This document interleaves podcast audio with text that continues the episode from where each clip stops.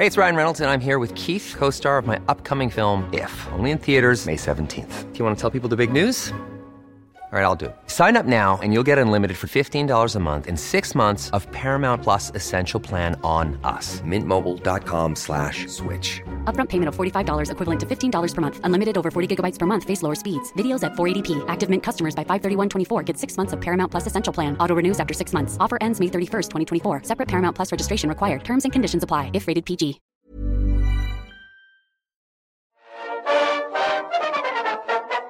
El predio donde nació Germán Valdés Tintán vuelve a escuchar su canto y sus pasos de Pachuco con la nueva exposición del Museo Caluz, Tan Tintán, un mexicano del siglo XXI. Por eso y con la excusa de que este año se cumplen 50 años de que falleció, pero también que en septiembre se conmemora su natalicio, invitamos a Juan José Soto, co-creador curatorial de esta muestra, aquí en la guía del fin de semana. No se pierdan la charla, en ella descubriremos juntos cómo es que este mexicano construyó sus personajes de manera divertida, pero sin dejar de ser crítico de lo que la sociedad en ese entonces vivía. Además de cómo abrió camino en manifestaciones artísticas y urbanas que se viven a la fecha, como son los pachucos. Al final del episodio viene como siempre la guía en segundos, así que quédense en los últimos segundos precisamente del episodio para que descubran qué pueden hacer el fin de semana o este mes en la Ciudad de México. Mi nombre es Ariana Bustos Nava, también conocida como la señorita etcétera, y la encargada muy gustosamente cada semana de traerles aquí las charlas que tenemos con distintos proyectos, asociaciones, museos y actividades que nos harán recordar que hay un etcétera de cosas que hacer. Arrancamos. La guía del fin de semana, con la señorita etcétera.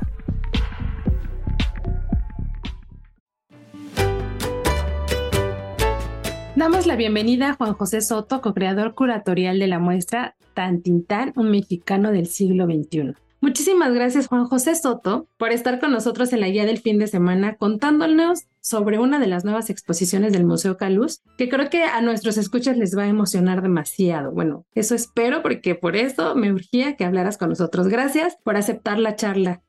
Al contrario, Ariana, muchas gracias a ti y a toda tu audiencia. Para el museo es una excelente oportunidad de compartir no solo el trabajo que se está haciendo dentro del Caluz como museo, sino también de esta nueva exposición que se integra a su propuesta expositiva y que de alguna manera nos ayuda a vincularnos con la historia nacional, que siempre es un buen pretexto para reflexionar sobre diversos temas. ¿no? Y en este caso, esta es la oportunidad que nos brinda la exposición de Tantintán, un mexicano del siglo XXI, pues como bien sabes, el inmueble del museo, donde ahora se encuentra el Museo Carlos, es un inmueble histórico con una historia que viene desde el siglo XVIII y que ahora con la figura de Germán Valdés Tintán, de alguna manera logra afianzar su identidad y vincularse a nuevos públicos y sobre todo vincularse al corazón de la Ciudad de México, que es el centro histórico, y sobre todo con esta emblemática colonia, la colonia Guerrero, que es una colonia que ha dotado a este país y esta ciudad pues de muchos aportes artísticos y culturales que sin duda definen y enmarcan lo que es nuestra Justo esto que mencionas me parece importante porque además aquí nos gusta traer a la charla los espacios, pero también no solo um,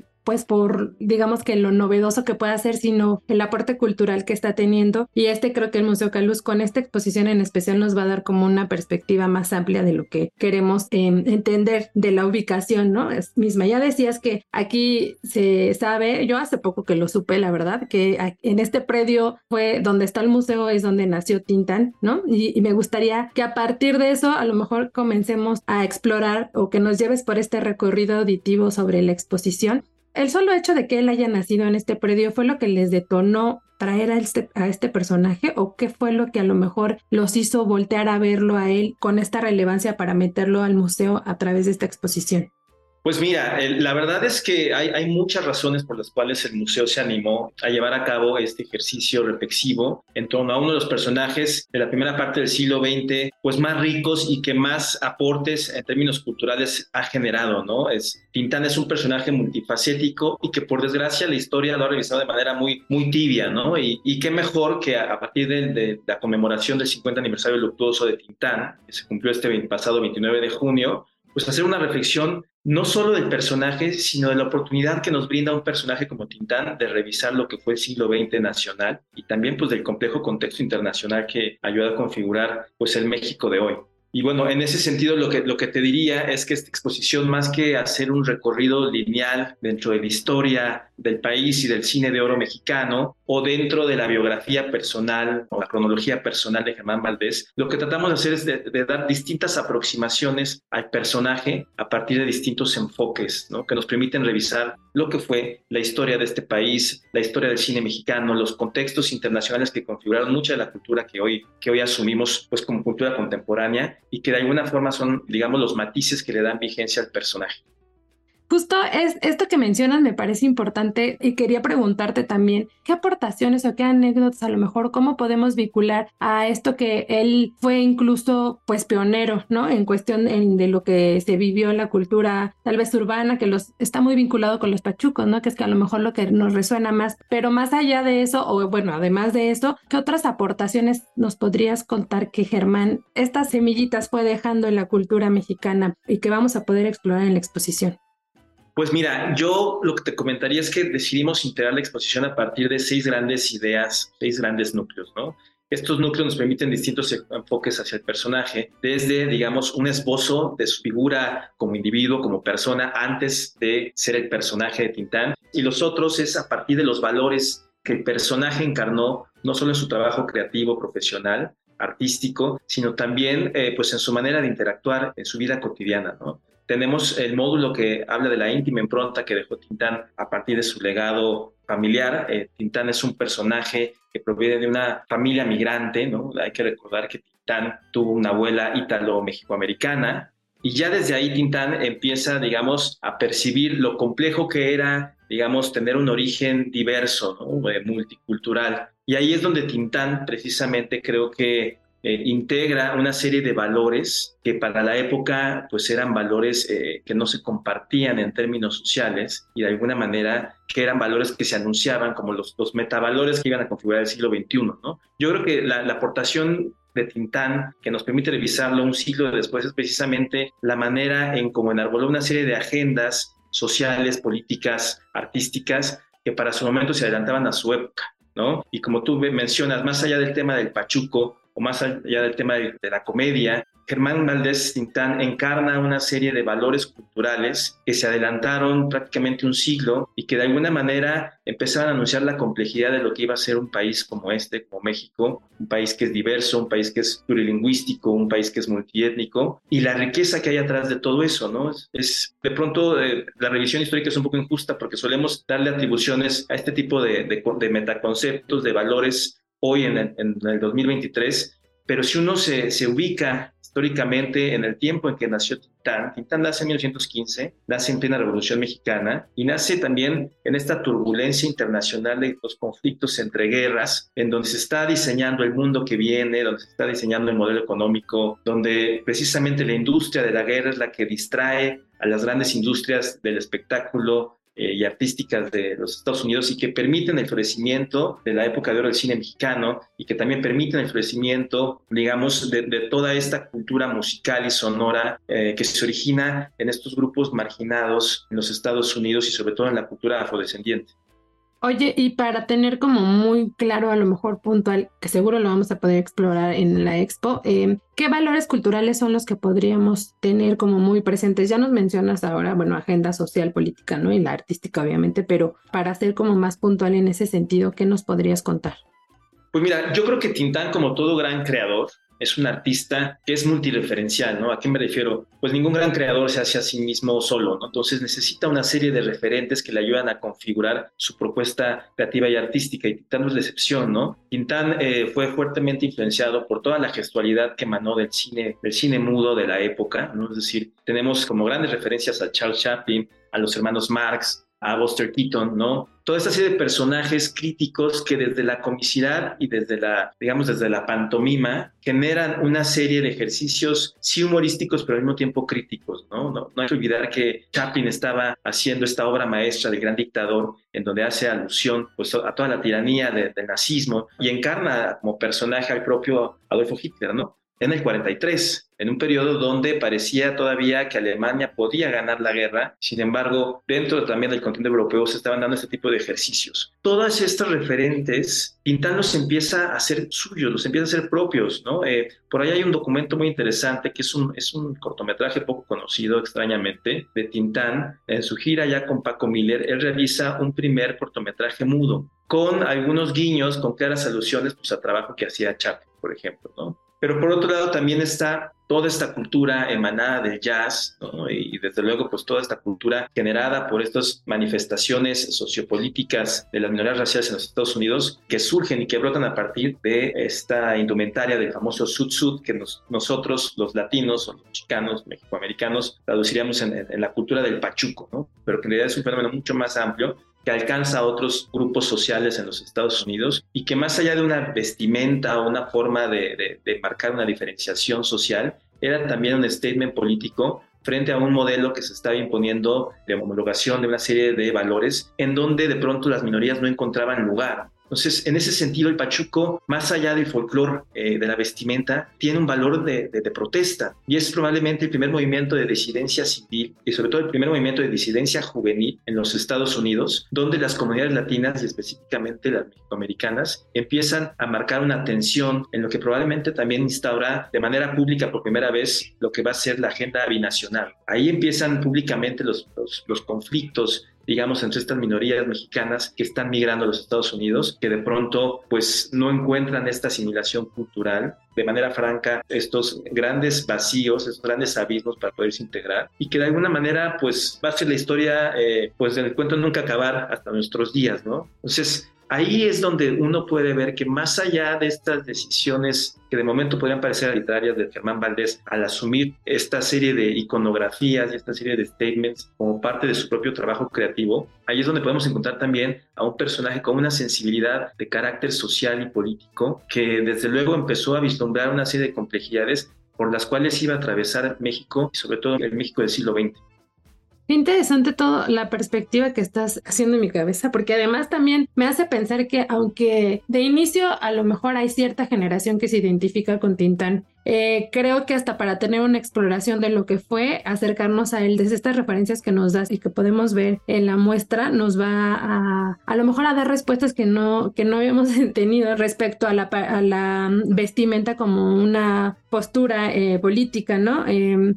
y no sé, o sea, como que más bien me quedé hasta impactada pensando en de que fue tan inteligente en la manera en que fue creando su propio personaje, porque esta información que estaba manifestando en distintos niveles, pues la acercó al pueblo ¿no? Finalmente también a través del cine también se dio, se popularizó demasiado y creo que la gente lo sentía muy cercano, sin a lo mejor, o sea, estabas aprendiendo algo sin necesidad de sentir que te estaba leccionando, no sé si yo estoy interpretándolo mal, pero todo esto que me estás aportando respecto al personaje, creo que pues es súper importante tenerlo presente, ¿no?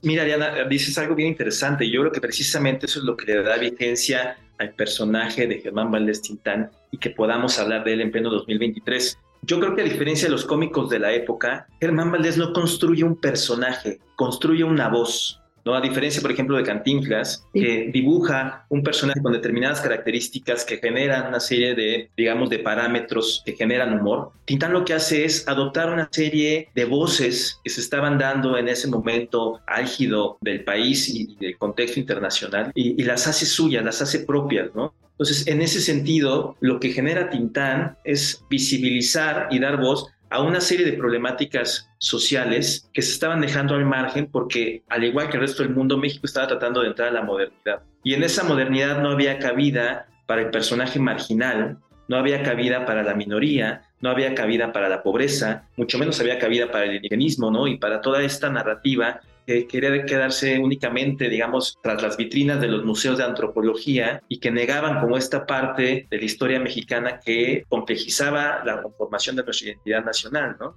Tintán le da voz a una serie de personajes que se vuelven la antítesis de la narrativa oficial, ¿no? Es decir, eh, mientras el Indio Fernández construía toda esta iconicidad a partir del estoicismo y el, y el heroico personaje del charro, pues Tintán encarna al vagabundo, Tintán encarna al pordiosero, al pobre diablo, al que la vida le ha dado la espalda y sin embargo lo hace de una manera simpática, sin martirizarse y reivindica a toda esta serie de personajes fuera de la metanarrativa y de alguna forma no solo los, los recupera y los hace visibles, sino que además los reivindica con humor y los hace salir avante ante estas adversidades, ¿no? En ese sentido, eso genera una conexión, por supuesto, con los públicos, porque eh, configura, eh, es uno de los personajes que reconfiguran esta idea del antihéroe, ¿no? Y en el antihéroe, pues es más fácil que tenga cabida en la cultura popular que los pequeños grupos eh, minoritarios que encabezan una serie de valores y de normas y de cánones que digamos que, que configuran el, el status quo, ¿no?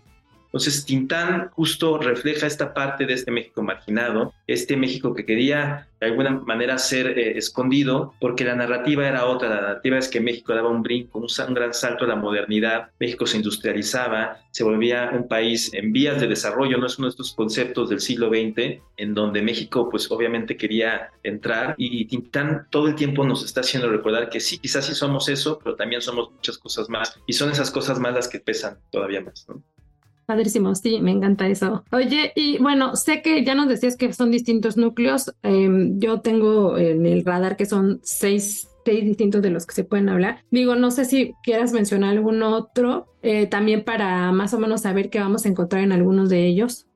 Eh, sí, en efecto, bueno, como te mencionaba, toda esta eh, múltiple referencias a, personajes eh, de la comedia, músicos, eh, se integran en, el segundo módulo, en el segundo núcleo, que es origen disonante, destino melódico, donde lo que queremos es dar un macroenfoque de las múltiples referencias históricas, coyunturales que se estaban gestando en el mundo y que se vuelven claramente referencias hacia Tintán, ¿no? Por ahí está el caso del personaje de Cab Calloway, que sin duda es la gran inspiración que Tintán decida apropiarse del, personaje de Pachuco y encumbrarlo como un personaje que le va a dar cabida a los inicios en su comicidad, ¿no? Cab Calloway, un personaje que proviene de la cultura del jazz de los Estados Unidos, que es el primer jazzista en integrar eh, la cultura del sud-sud como una indumentaria para la cual utilizar frente al espectador, frente al público, utilizarla sobre el escenario y darle una connotación eh, cultural que no tenía, ¿no? Darle una visibilidad que no tenía, ¿no? Esa es la, la relevancia, digamos, de que Cab Calloway utilice como, como bandera esa indumentaria y Tintán lo hace de este otro lado con la figura del Pachuco, ¿no? Pero también está, desde luego, personajes como Clark Gable, los grandes galanes de, de la época también dorada de Hollywood, en donde Tintán entiende también, pues, un poco esta, este guiño eh, seductor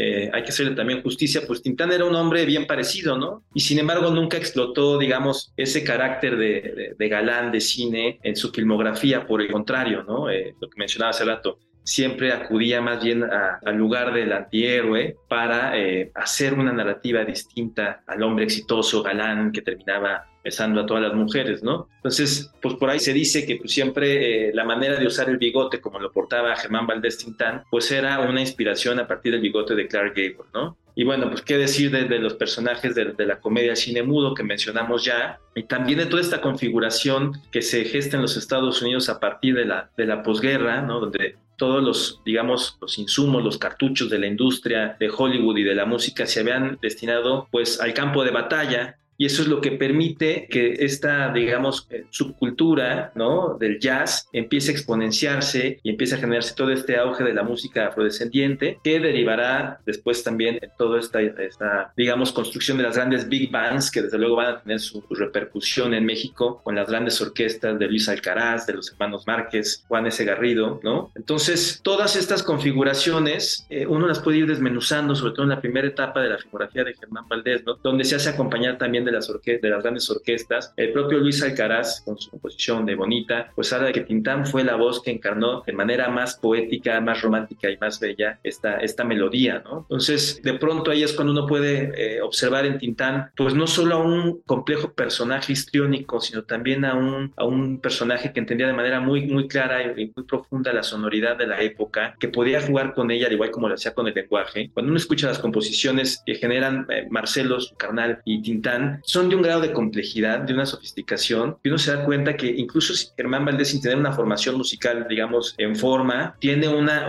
una agudeza y un entendimiento de, de, la sonoridad de la época que hace estas melodías que hoy suenan tan frescas y tan divertidas y tan vigentes, que se sorprende uno que eso se haya hecho hace casi 100 años. Eh, de igual forma, la manera en como, pues, juguetonamente descomponía también grandes letras como la canción de Madrid de Agustín Lara, y de pronto hacía composiciones, pues, además de muy simpáticas, que hablaban también de una serie de realidades complejas del, del México profundo, ¿no? Entonces, Tintán es eso, es un personaje multifacético, de una polimatía, de, de estos grandes saberes y dominios que de alguna manera pues, le, nos permiten abordarlo desde distintas aristas, ¿no? No solo la de la comedia, no solo la de la actuación, también está su manejo vocal, ¿no? La, la locución. Hay que recordar que él empieza en la radio, en la XCJ, y trabaja ahí a lo largo de seis años, y eso le permite también otro entendimiento del poder de su voz, ¿no? Y de cómo poder construir con su voz una serie de interpretaciones que pueden prescindir del cuerpo, y viceversa, ¿no? Después también entiende cómo jugar con su cuerpo pudiendo prescindir de, de, de su voz, ¿no? También es un gran performance, es un gran clown, ¿no? Incluso Guillermo Gómez Peña recientemente, ahora que está colaborando con nosotros para la elaboración del catálogo de exposición, pues Guillermo Gómez Peña, nada más y nada menos, pues habla de que Tintán probablemente es el primer gran performance mexicano, ¿no? Entonces, Tintán es todo eso, ¿no? Es, es, es un personaje tan complejo que nos da para revisarlo desde distintos matices. El dato, etcétera.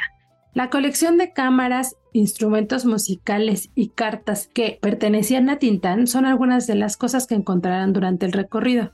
Además, ya se perfilan actividades como karaoke y caminatas por la Alameda, clases de baile y más. Manténganse atentos de lo que sucederá en lo que permanece la exposición en el museo. Los encuentran en Instagram como arroba museo calus. Además, tienen un micrositio para enriquecer la experiencia. Lo encuentran en museocaluz.org.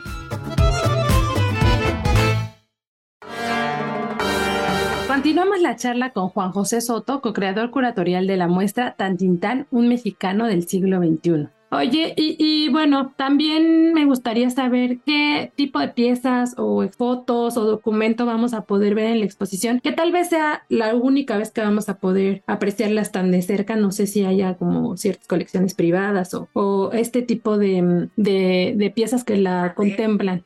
Pues mira, eh, la exposición es una exposición que se integra a partir de 205 objetos en promedio, a partir de 25 colecciones. Se hizo un trabajo muy arduo. Tenemos material de la Fonoteca Nacional, de la Fototeca, pero también de la Fundación María y Héctor García, eh, colecciones privadas, desde luego la oficina de TAN encabezada por Rosalía Valdés. O sea, hay una serie de, de objetos que nos permite decir que es una exposición multimedia, ¿no? Evidentemente, cuando uno revisa un personaje histórico que nació hace más de un siglo, pues era difícil difícil eh, no caer en una exposición documentalista y eso es lo que también tanto Marco como yo quisimos evitar, ¿no? Quisimos hacer una exposición mucho más dinámica, mucho más multimedia y en ese sentido enriquecer al espectador con distintas aproximaciones, ¿no? Que no todo fuera fotografía, que no todo fuera archivo, ¿no? También eh, es una exposición que tiene gran valor de haber integrado obra plástica de artistas contemporáneos como Mauro Terán, Puro Márquez, este, como Carlos Jaurena, ¿no? Entonces, esta obra plástica también nos ayuda a tener una aproximación distinta distinta al personaje y al contexto de Tintán, ¿no? Pero también hay documentos personales, hay cartas eh, escritas por el mismo Germán Valdés en su última etapa de vida, hay materiales muy íntimos y de pronto hay materiales también eh, muy documentales, pero también de pronto hay materiales de obra plástica, pero también hay mucho material audiovisual, ¿no? Hay una serie de grandes collages de fragmentos de películas, muchas de ellas remasterizadas, entonces también es un, es un deleite verlas ya con esa, esa shineada que le dieron a las películas, que de pronto nos hace también este, apreciarlas de, desde una óptica tinta, ¿no? Y también hay una serie de objetos eh, contextuales, ¿no? También quisimos integrar materiales de fotoperiodistas de la época muy relevantes, como Héctor García, como Alberto Márquez, que nos ayudan también a tener otros enfoques, porque es, es interesante, de alguna manera hay una cierta estética que genera la lente cuando es una fotografía que proviene del medio del espectáculo, y hay un, hay un enfoque y una óptica muy distinta cuando proviene de un fotoperiodista, ¿no? Eh, y sobre todo un fotoperiodista como Héctor García, ¿no? Nada menos y nada más que un premio nacional de periodismo en tres ocasiones y nos parece un ejercicio de, tener una analogía visual que de pronto para la exposición se volvió muy rico, ¿no? Que uno ve escenas del vagabundo o uno ve escenas de, del revoltoso y de pronto las ve cotejadas con imágenes de Héctor García, parecieran que unas imágenes son de la película o no, o parecieran que las imágenes de las películas son más bien la realidad de México. Y eso es un ejercicio interesante que creo que tuvo resultados afortunados y que el público está agradeciendo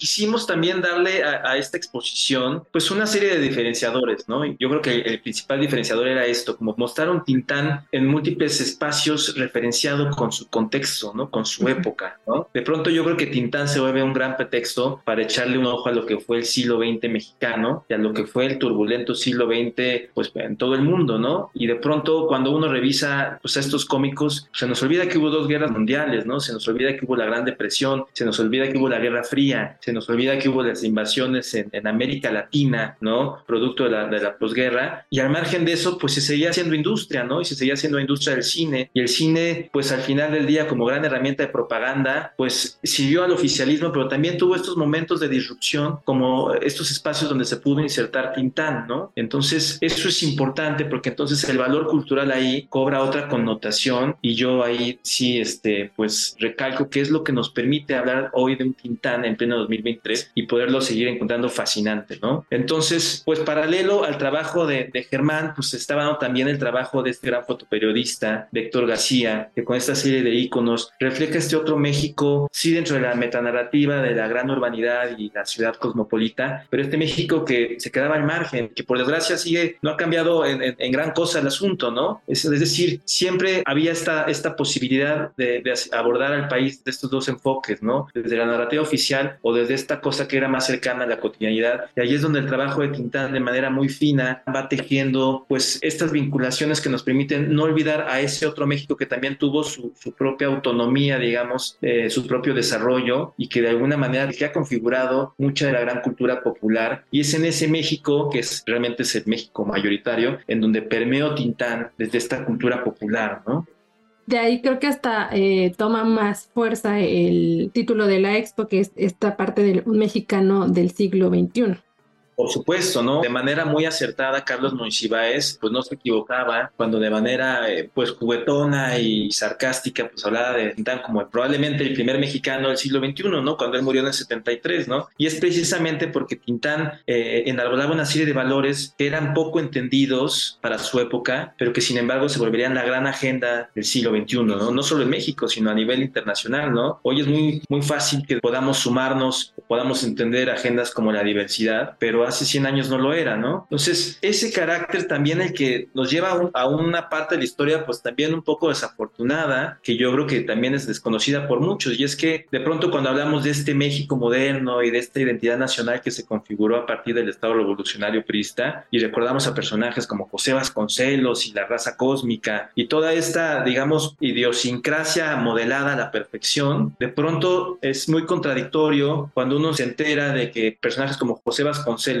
dedicó alrededor de 40 columnas ultracríticas, ¿no? Despiadadas a destrozar no solo al personaje de Tintán, sino también a sus aportaciones culturales, ¿no? Como negando la posibilidad de un otro México o de un otros Méxicos, ¿no? Que sí se estaban gestando, ¿no? Salvador Novo, este, el propio Octavio Paz, cuando hace su configuración del Pachuco, pinta un personaje no solo desolador, sino también una especie de personaje que irrumpía con todo carácter civilizatorio, ¿no? Y de pronto pinta al, al Pachuco como casi un salvaje, ¿no? Cuando uno revisa eh, y quitando esta aportación poética de, Octavio Paz, pues la verdad es que es bastante injusto, no solo con el personaje del Pachuco, sino con ese periodo de la relación binacional, ¿no? Y ese sector de, de aquellos mexicanos que no encontraban voz en su propio país y que tenían que insertarse en otra realidad como la norteamericana y que injustamente tenían solamente pues como de dos sopas, ¿no? O integrarse en su totalidad al, al modelo del American Way of Life y abortar su cultura previa sin la capacidad de poder configurar una, digamos, una cultura satelital, que al final fue lo que terminó pasando, ¿no? Entonces, es para mí creo que de, mucho valor rescatar esta parte de la intelectualidad oficial, de lo que hoy conoceríamos como la intelectualidad orgánica, y ver lo incómodo que le resultaba un personaje como Titán, ¿no? Y que les demandara pues tanta tinta y tantos espacios eh, periodísticos para denostar pues esto que, que no se entendía en su momento, que sin duda como todo gran genio pues fue poco incomprendido en cuanto a lo que él estaba viendo de un México que la gente quería dejar de fuera, ¿no? Wow, no, ese dato no me lo sabía, está muy bueno. Además, Salvador, que pese a haber comenzado siendo muy crítico con Germán Valdés, al final se vuelven grandes amigos y su enfoque va cambiando, ¿no? De hecho, hay por ahí una frase muy, muy interesante en donde pues, Salvador Novo le da la atribución a Tintán. Él dice que Cantinflas es la subconsciencia de México cuando Tintán es la conciencia, ¿no? Y no me parece poca cosa. Wow, órale. Y yo pensando que todo el mundo lo quería. Bueno, yo porque todo eso lo vi en un ambiente muy familiar y para mí todo el mundo quería a Tintán. Era muy complicado que alguien dijera que no quería ver algo de Tintán. Pero bueno, después de todo esta este sacudidón que nos has estado dando durante el episodio, Juanjo, eh, me gustaría que igual fuéramos bajando un poco la visita al museo, pensando en qué actividades son las que están organizando para complementar la exposición. Sé que hay un ciclo de cine que me parece lo más eh, acertado, pero no sé si están gestando algo más que la gente también pueda tener en el radar para complementar su visita eh, a la exposición. Sí, pues mira, más allá de todo lo que yo o Marco podamos decir de, la exposición o de Titán, yo creo que la mejor manera de entender y abordar a es viendo sus películas, ¿no? Y en ese sentido, pues el Museo Caluz tiene la gran fortuna, por un lado, de haber configurado un ciclo de cine en conjunto con la Cineteca Nacional, que ese ciclo arranca en el mes de octubre, aunque previamente en el Caluz todos los jueves de agosto y de septiembre vamos a tener funciones a las 6 de la tarde, jueves a las 6, donde podremos ver una maravillosa selección de su filmografía, pues en esta experiencia más de, la gran pantalla, ¿no? Y ahí creo que hasta palomitas gratis este, se avienta de agrapa el caluz. Pero también es importante mencionar que dentro de la misma exposición tenemos la fortuna de contar con un auditorio en donde vamos a tener funciones diarias de seis películas muy emblemáticas, sobre todo el periodo que Germán Valdés Tintán trabajó con Gilberto Martínez Solares, con películas como El Hijo Desobediente, como El Revoltoso, como Calabacitas Tiernas, como Músico, Poeta y Loco, donde la gente va a poder ver en tres horarios distintos a las 11, a la 1 y a las 4 esta selección de películas. Entonces, pues está muy padre porque la gente puede ir a ver la exposición y de paso aventarse de agrapa una película y ahora sí que cerrar el círculo del cuento de, de Tintán, ¿no?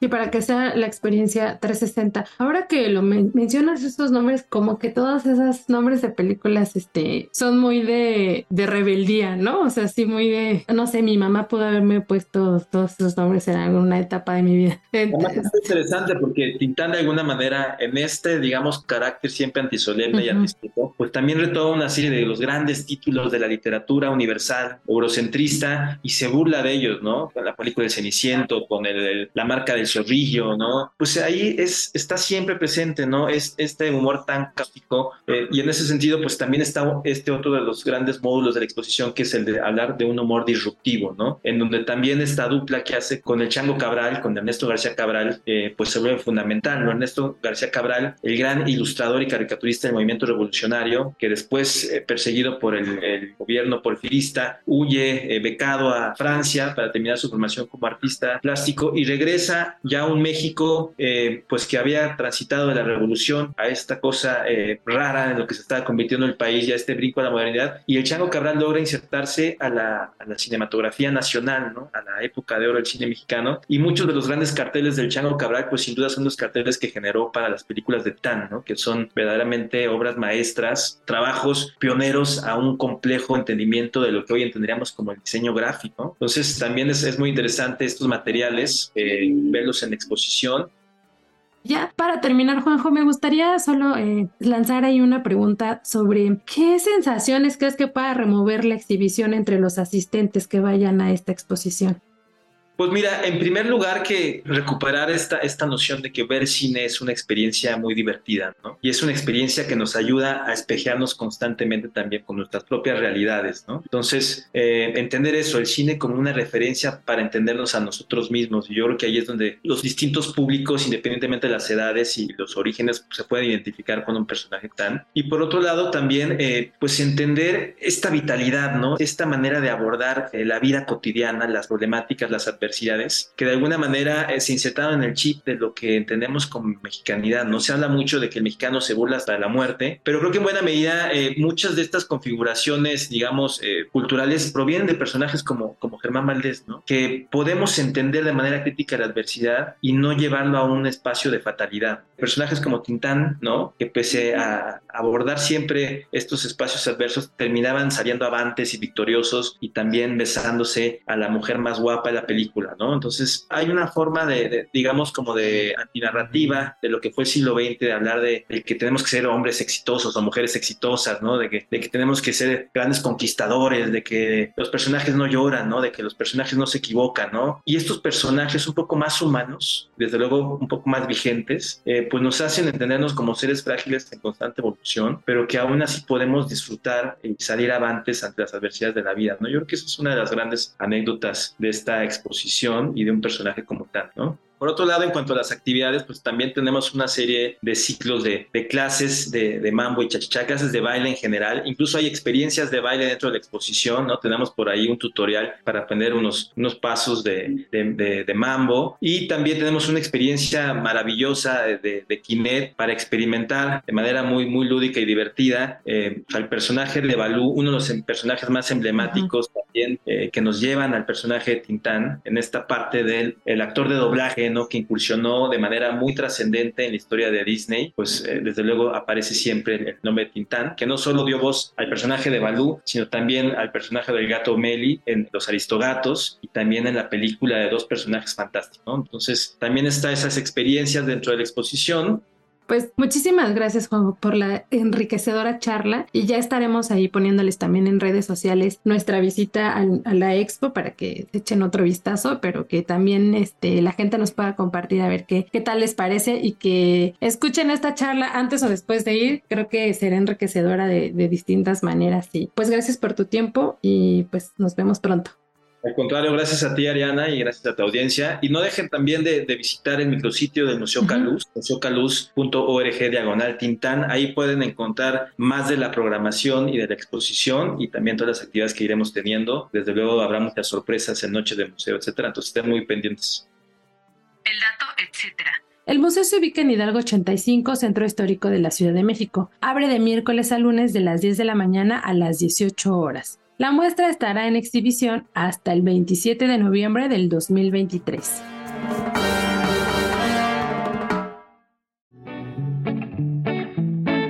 La guía en segundos. A continuación les comparto tres actividades que pueden hacer este fin de semana durante su tiempo libre. La verdad están muy divertidas y son para toda la familia. Tomen nota. El extraño Festival de Tim Burton. El productor, escritor y dibujante estadounidense Tim Burton cumple años el 25 de agosto. ¿Cómo pueden unirse a su fiesta? Este fin de semana el FanFest organizó una celebración. ¿De qué se trata? La programación incluye espacio para bazar, cosplay, firma de autógrafos, repostería temática, concierto y conferencias. Todo inspirado en la obra del cineasta. Además tendrán invitados especiales como Gaby Vega, actriz de doblaje, que es la voz de Sally en El extraño mundo de Jack, y también Sergio Saldívar, que él da voz al personaje de Jack. ¿Cuándo y dónde? El 27 de agosto en el Salón Lux del Deportivo Esme en Cuapa. Esto es de las 11 de la mañana a las 6 de la tarde y la entrada es libre. Si quieren saber más detalles de lo que sucederá o cómo se está poniendo la cosa antes de llegar, pueden encontrarlos en Facebook como FanFest CDMX. Experiencias con sabor a té. Para los que buscan explorar sabores en su tiempo libre, esta semana les tenemos dos opciones que llevan implícito el té. Un par de actividades que sucederán en dos proyectos distintos, pero que los une el respeto por la Camellia sinensis. ¿De qué va? El 25 de agosto en el showroom de Quinto habrá una experiencia en la que pueden probar seis tés japoneses acompañados de dulces y sake traído de Japón por la tea sommelier Denise Díaz, que dicho sea de paso es columnista de nuestro sitio de gastronomía en la OEM, es decir, aderezo. Esta experiencia será un maridaje conceptual porque al tiempo podrán escuchar el hampan de Olin Mendoza. El cupo es limitado, pero todavía están a tiempo de entrarle a esta experiencia de tés japoneses. Otra opción la encontrarán en la casa de té Te Cuento, en la sucursal Nápoles. Ahí tienen preparada una función de El Principito con títeres a cargo de Adolfo Hachi el sábado 26 de agosto. En esta casa comúnmente se organizan también cuentacuentos y algunas otras experiencias, así que pueden tenerla muy en mente cada que quieran vincular al té con alguna actividad cultural y familiar también. ¿Cuándo y dónde? En Quinto el 25 de agosto y en Te Cuento el 26 de agosto. Para más detalles pueden visitarlos en Instagram, los encuentras como arroba teaquinto y arroba tecuento-casa de té. Además, en la agenda web les dejo siempre los enlaces para que solo le den clic y lleguen directo a la información que necesitan. Festival Mundial del Bolero. Si te consideras un nostálgico o romántico de la música en español, este fin de semana tenemos una recomendación muy especial para ti, la edición 2023 del Festival Mundial del Bolero. ¿De qué va? Es la octava ocasión que sucede en la Ciudad de México y este año rinde homenaje a los dandis, a la cantante Aranza y al compositor Martín Urieta. Durante tres días podrán escuchar tríos y solistas de distintas partes del mundo y énfasis en los homenajes que se rendirán a estos tres compositores e intérpretes que les comento porque van a estar sonando por ahí bastantes de sus éxitos. ¿Cuándo y dónde? Del 25 al 27 de agosto en el Teatro de la Ciudad de Esperanza Iris. Los boletos están en Ticketmaster, pero si tienen alguna duda o quieren seguir la conversación sobre este evento, pueden seguirlos en arroba teatro México.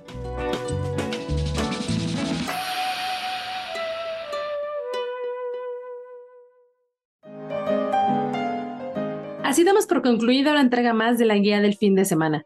Recuerden que pueden seguir conmigo la conversación a través de mis redes sociales. Me encuentran como la señorita etcétera en Facebook, Instagram y Twitter. Por ahí siempre estoy pendiente de lo que compartan también en el hashtag de la guía del fin de semana y el hashtag la señorita etcétera para ver qué actividades eligieron o les inspiró este podcast para hacer durante su tiempo libre o su fin de semana. Gracias a la productora Natalia Castañeda y a todo su equipo para embellecer este episodio como siempre cada semana. Si tienen algún comentario y o sugerencia de este podcast o los que se producen desde la Organización Editorial Mexicana, pueden escribirnos al correo podcast.com.mx. Cualquier comentario, felicitación, sugerencia, recomendación, por allá estamos pendientes también en mis redes sociales, en las redes sociales del Sol de México y la verdad es que los canales están abiertos para la charla con ustedes constantemente.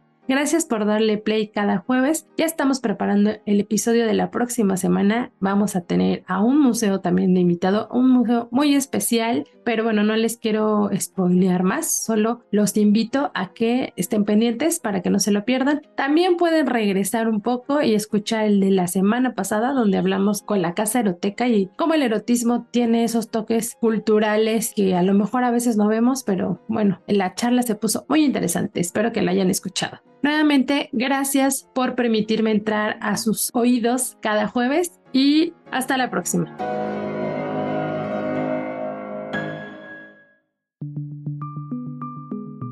Es una producción de la Organización Editorial Mexicana.